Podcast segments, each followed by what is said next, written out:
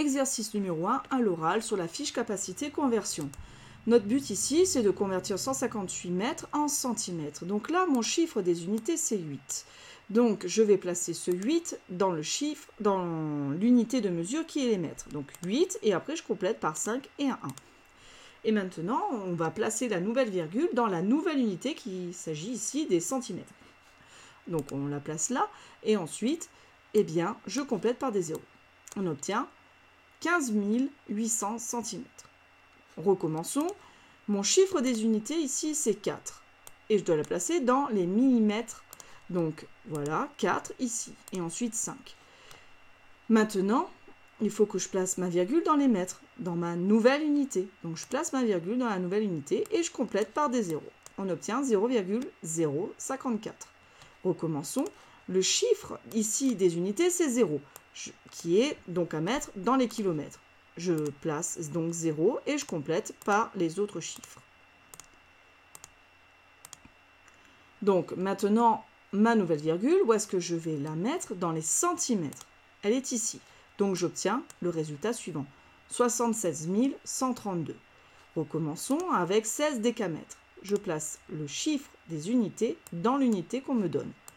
Donc 6 ici, 1 là. Et après, je place ma virgule dans la nouvelle unité, donc à cet endroit-là, dans les décimètres. Et ensuite, je complète par des zéros. On obtient 1600. Continuons. Là, ici, le chiffre des unités, c'est 8, que je place dans les kilomètres. Donc 8, je complète par un 2 et un 5. Et ensuite, je place ma nouvelle virgule dans les mètres. Et je complète par des zéros.